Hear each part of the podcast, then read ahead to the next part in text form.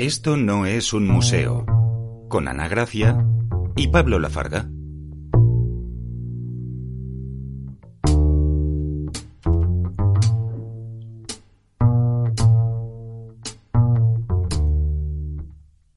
Bienvenida, bienvenido a un nuevo podcast de Esto no es un museo. Una tercera entrega de la cuarta temporada en la cual, pues lo primero que vamos a hacer es un poco de spam. Y es que te vamos a recordar dónde nos puedes seguir. En primer lugar, pues en temas redes sociales, que estamos en casi todas. En Instagram con arroba esto no es un museo ZGZ. En Facebook es barra esto no es un museo ZGZ. Y también en Twitter, que aquí cambia un poco, que es arroba neum ZGZ. También tenemos una página web esto no es un museo zgz.wordpress.com, poca pérdida. También estamos en plataformas de audio como Evox, Spotify, Apple Podcast y Google Podcast, que mayormente es desde donde nos estás escuchando, o desde YouTube, que es una de las novedades que hemos incorporado este año. Y en estas plataformas, pues lo dicho, si te puedes suscribir o seguirnos en redes sociales, pues es una forma bastante económica para ti, porque no te cuesta un duro, de apoyar este proyecto. Eso es, te lo agradeceríamos mucho, igual que te agradecemos si has escuchado además los dos podcasts anteriores de esta temporada, que además vienen bastante en relación con lo que vamos a hablar hoy. Previamente, en Neneum, ¿no? Siempre me habría gustado decir esto, como en las series anteriormente, en Esto no es un museo, aprendimos a identificar un museo qué es un museo y diferenciarlo de otros espacios como centros culturales, centros de exposiciones y en el segundo episodio aprendimos la evolución histórica del concepto de museo desde la antigüedad hasta la actualidad, hasta hoy en día. ¿Y de qué vamos a hablar hoy? Pablo. Pues en esta nueva entrega, Ana, de lo que vamos a hablar o los objetivos son principalmente favorecer que tengas buenas experiencias en el museo y sobre todo es que visites más este tipo de instituciones culturales que por A o por B pues suelen generar una cierta distancia de seguridad. ¿Y cómo vamos a hacer esto? Con 10 consejos, 10 recomendaciones que hemos recopilado a la hora de para cuando vayas a visitar un museo, sobre todo para antes, durante y después. Que viene a ser en cualquier momento que visites un museo, tanto desde que te lo piensas, hasta que estás dentro, hasta que has salido. Que son recomendaciones personales desde nuestra experiencia como visitantes asiduos a museos, pero que luego no tienes por qué seguir. Nosotros simplemente las dejamos y nos gustaría también que nos contases desde alguna de las plataformas que hemos dicho o redes sociales a ver qué te han parecido estas recomendaciones, si las compartes o si piensas diferente. Eso es. Y con esto pues vamos a comenzar y el primer punto es infórmate. Que parece básico, pero hay veces que no. Eso es recomendamos informarte un poquito antes de todo lo que tiene que ver en relación al museo. Lo más importante, horarios. Saber en qué días cierra. En qué días, mm, por alguna razón, hay una exposición temporal que ha terminado y ya no lo vas a poder ver. Eh, si están reestructurando las colecciones y por eso no vas a poder entrar a algunas salas.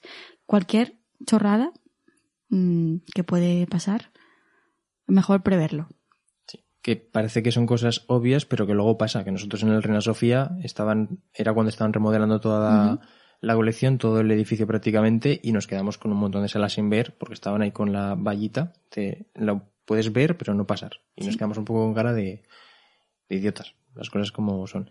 Además de que hay veces que se cierran este tipo de edificios, pues para hacer grabaciones, para representar X cuestiones, incluso obras. Sí. Claro, obras que están en alguna exposición o en otro museo y ves ahí la imagen en pequeñito y dices, bueno, pues, pues vaya.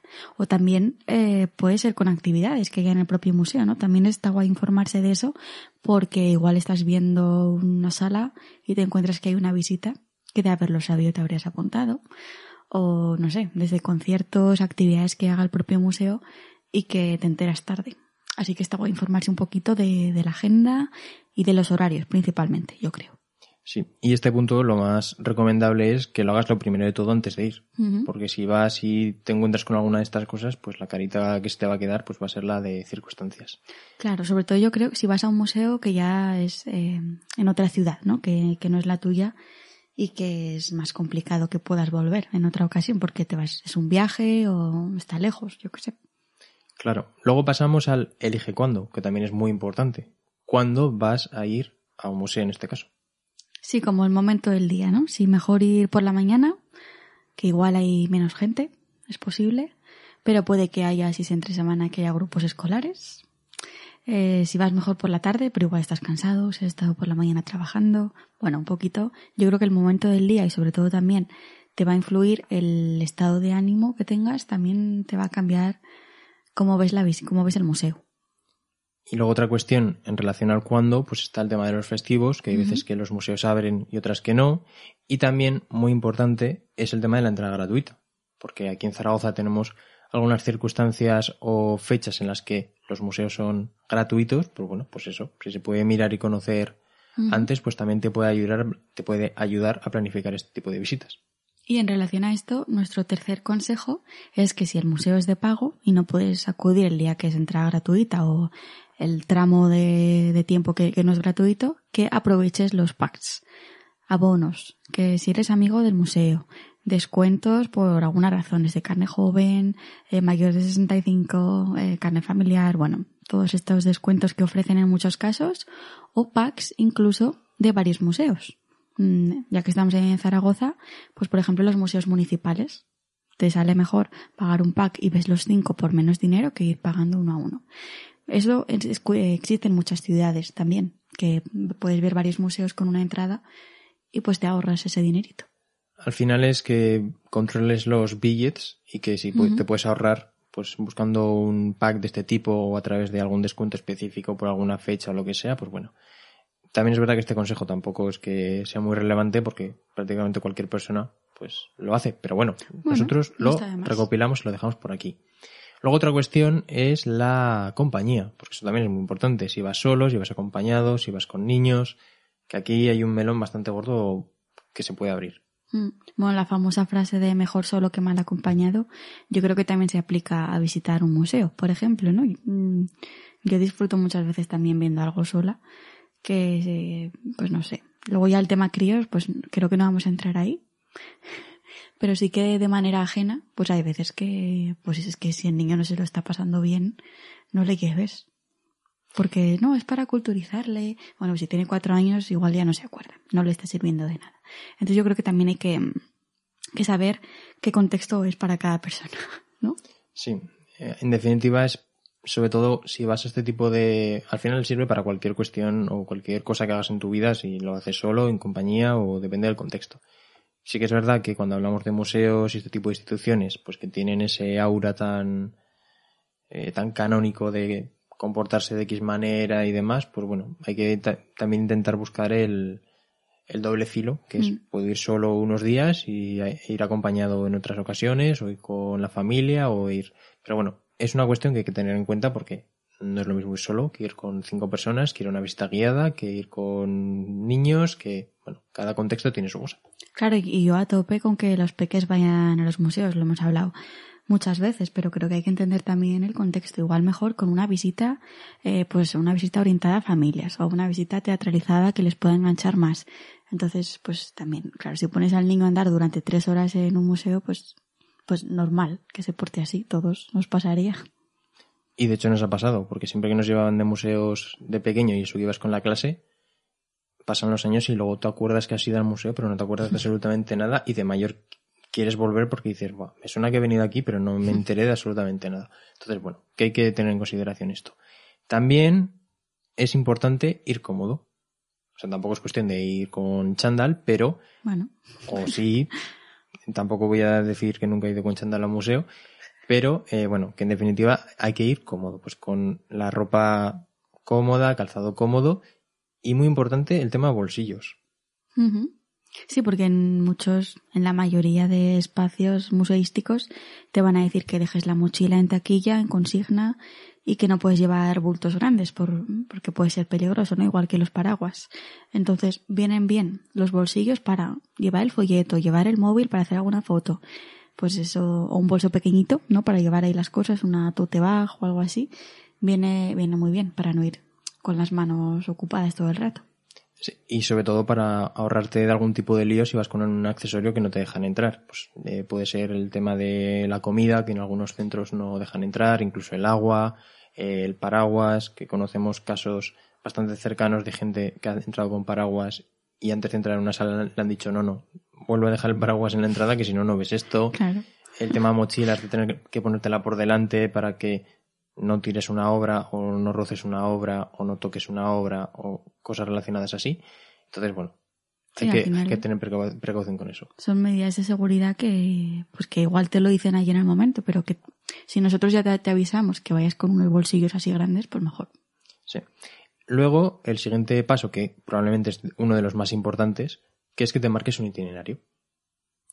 Si ya eres más friki, ¿no? Como nosotros y que tienes como que no vas ahí a verlas venir, nosotros sí que recomendamos, sobre todo, yo creo que en este caso ya hablamos de museos muy grandes, con muchas colecciones, eh, que selecciones obras que te puedan interesar y sobre todo que priorices, que no, no digas voy a ver todo, voy a informarme de todo, voy a leer todas las cartelas, ver todos los cuadros, porque entonces no vas a ver nada. Es como ir marcando el tic, ¿no? En, he visto esto, esto, esta sala ya está.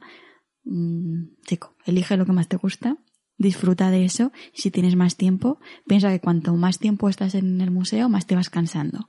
Entonces menos vas a disfrutarlo del final. Bueno, no sé, márcate los grandes hits también, ¿no? Los como los grandes puntos de interés, que eso en el museo, en muchas páginas web de museo te pone. Las grandes obras que no te puedes perder. Pues bueno, selecciona. Y dentro de este contexto es muy importante, yo aquí, fiel defensor del tema bancos, Mm. que descanses. Porque, lo dicho, si vas a museos muy grandes y te puedes pegar tres horas tranquilamente, si ves un banco te sientas y descansas.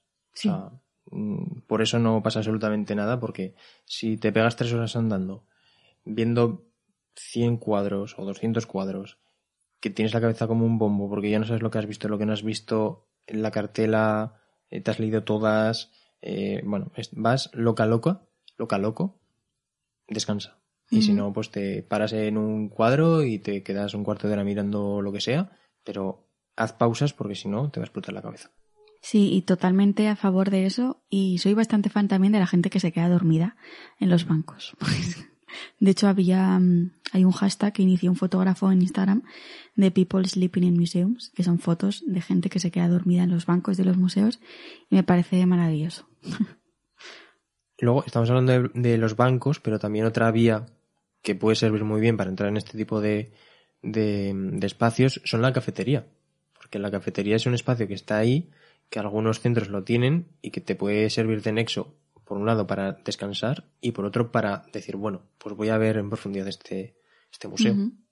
Sí, o mm, volver a ese itinerario, si es que te has marcado alguno, decir, vale, he hecho esto, ¿qué me queda?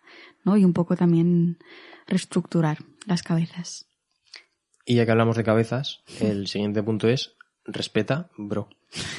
Que lo hemos puesto así un poco eh, friendly, porque, bueno, son nociones básicas de, de comportamiento, pero lo recordamos porque hay veces que se olvidan que hay que ser amable con el personal, por ejemplo, saludar, eso es bastante, Como en todas partes, ¿no? bastante básico, pero hay muchas veces que no, que se, se olvida que las personas que trabajan ahí son personas. Sobre todo, sea amable con las obras, que de esto ahora en un minutico hablaremos en profundidad, porque anda que no estamos viendo casos de, de no, no respetar las obras. Y sobre todo, hay que ser amable con los visitantes. El tema fotos, el tema de gritar, el ponerte pegado al cuadro, evitando que otras personas lo puedan disfrutar. Bueno, comportarse como seres humanos.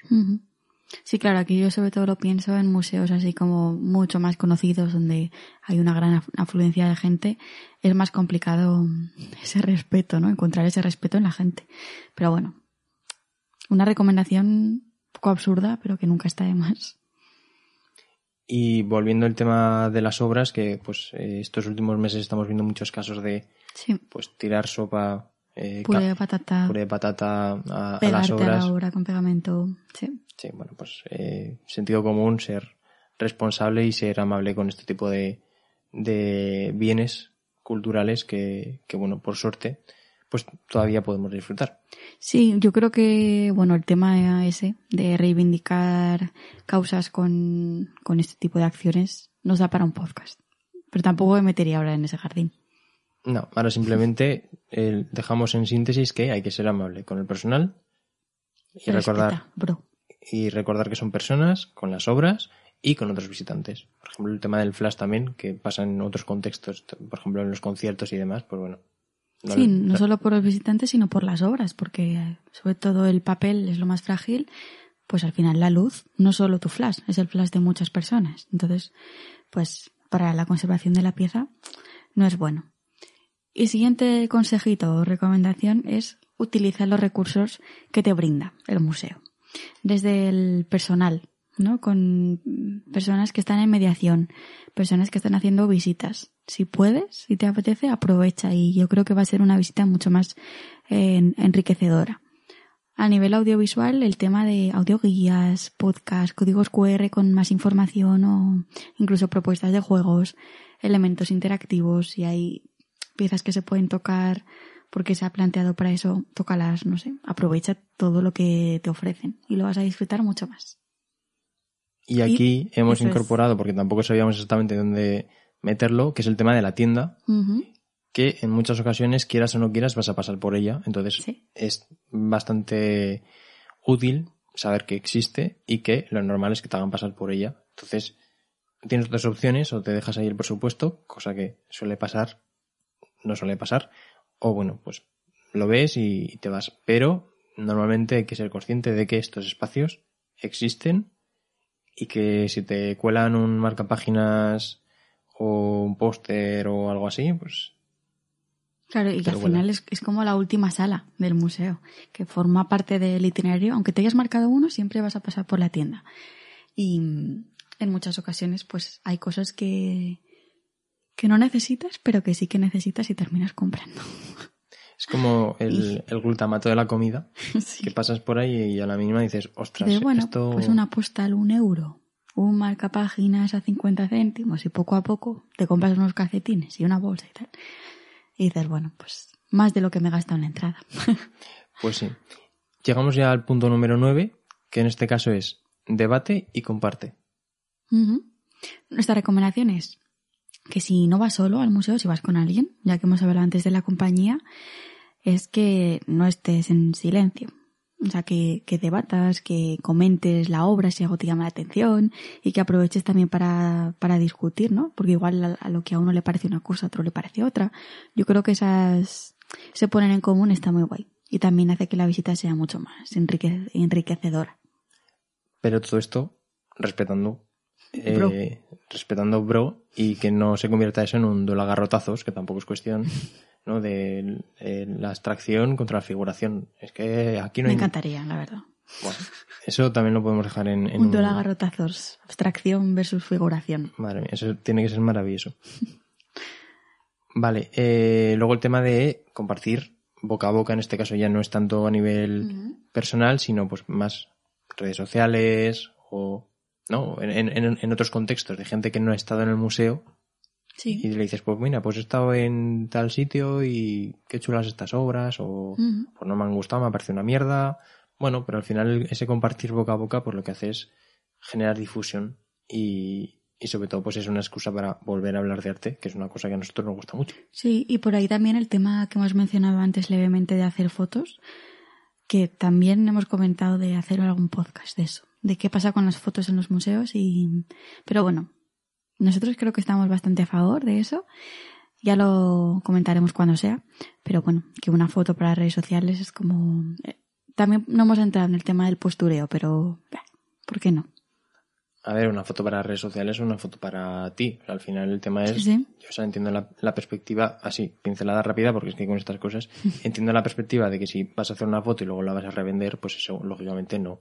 Pero eso no ocurre nunca, yo Pero creo. decir, si vas con un móvil no vas a revender una foto. O sea, quiere decir, el comprador o la compradora tiene que ser un poco zopenca zopenco para comprarte algo así. Entonces al final se entiende que es una foto que te la haces para ti, por mucho que compartas en redes o demás. Y pero te bueno. están haciendo difusión, además. Sí, ¿no? bueno, es un tema que como bien has dicho y te tendría que haber hecho caso, pues se puede comentar en, en- vale. en un podcast aparte. Y por último, el número 10, Y última recomendación y que muestra bastante que esto no son 10 mandamientos, es que disfrutes y que no nos hagas caso de todo lo que te hemos dicho. Como hemos dicho al principio, estas son recomendaciones, son consejos de dos personas, iba a decir ancianas, dos personas con experiencia en, en visita de museos y que te cuentan un poco cómo lo ven, pero que más allá de eso, hagas lo que quieras. Dentro de las normas de seguridad y el respeto, que yo creo que es la única que, que sí que pondría como obligatoria, ¿no? La, la número siete de, de respetar tanto las obras, el museo como las personas que están ahí. Por lo demás, haz lo que quieras. Sí. Yo incluiría dos más obligatorias.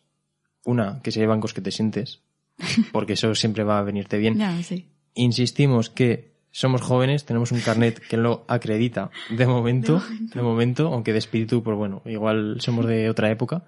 Eh, pero eso, que si ves un banco, siéntate y, y no te preocupes. Y luego también, tirar un poco y vamos a barrer un poco para casa, que si vas a, una, a un museo, barra exposición temporal en un museo, ya que hemos hablado de recursos, que si hay un podcast, que te lo escuches. Eso es, que seguro que alguno nuestro hay por ahí. Y, y si te apetece volver a escucharnos, pues estaremos por ahí dando la turra. Estoy pensando que recomendar un podcast en un podcast, Bien, ¿no? sí, claro, o sea, sería más raro recomendar otra, bueno, tampoco. Bueno, que te pongas más podcast, que ya que te estás poniendo este, pues si encuentras algún podcast en nuestro, si encuentras en algún museo muy, muy tocho, nos avisas porque igual lo hemos hecho sin querer. Pero sí, sí. Muy bueno, bien. yo creo que a nivel, a nivel de spam, yo creo que ya es suficiente. Y yo creo que hasta aquí, ¿no? La- las 10 recomendaciones, los- los 10 consejos y hasta aquí la tercera turra de la temporada. Esperamos que te haya gustado, que hayas aprendido, empatizado, te hayas entretenido o todo ello a la vez. Y te recordamos que nos puedes sugerir ideas para próximos episodios. Dicho todo esto, hasta el mes que viene.